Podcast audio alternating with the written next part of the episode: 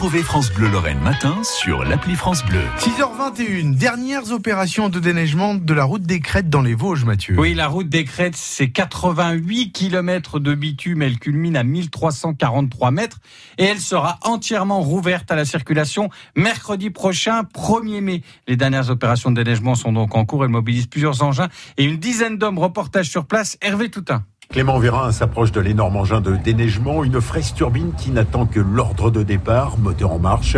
Le responsable de l'unité Est-Montagne pour les routes est confiant, les délais seront tenus. Il reste juste un petit tronçon pour cette semaine à ouvrir de 4 km entre l'auberge de Breitsous et le carrefour dit des Américains sur la RD 430 qui fera la liaison de la Grande Crête qui va du col de la Stourte au Marstein. Dans la cabine de l'engin, le conducteur Jean-Luc évalue la tâche à accomplir.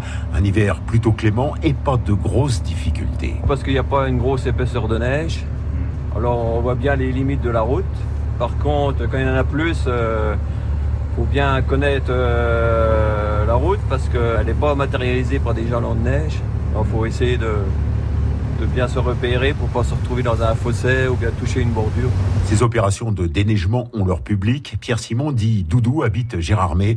C'est un habitué et un passionné, une histoire personnelle entre lui et la route des Crêtes. Je fais un pressbook sur euh, mes jeunes années, partout ce que je vais en balade, donc le déneigement des Crêtes, c'est pour archiver. Ça permet de voir ce que j'ai fait et puis par nostalgie de regarder le passé. Ça fait combien d'années que vous assistez à ces opérations de déneigement? 20, 25, 30 ans. Ah oui, oui, oui, oui. Un groupe de vététistes observe de loin dans un virage, trop tôt pour tenter l'aventure sans risquer la glissade. On venait voir s'il reste de la neige et on va redescendre à travers la forêt. Vous pouvez pas passer à travers la neige avec vos vélos Non, non, c'est pas des vélos ski. On reviendra avec des vieilles voitures, mais pas en vélo.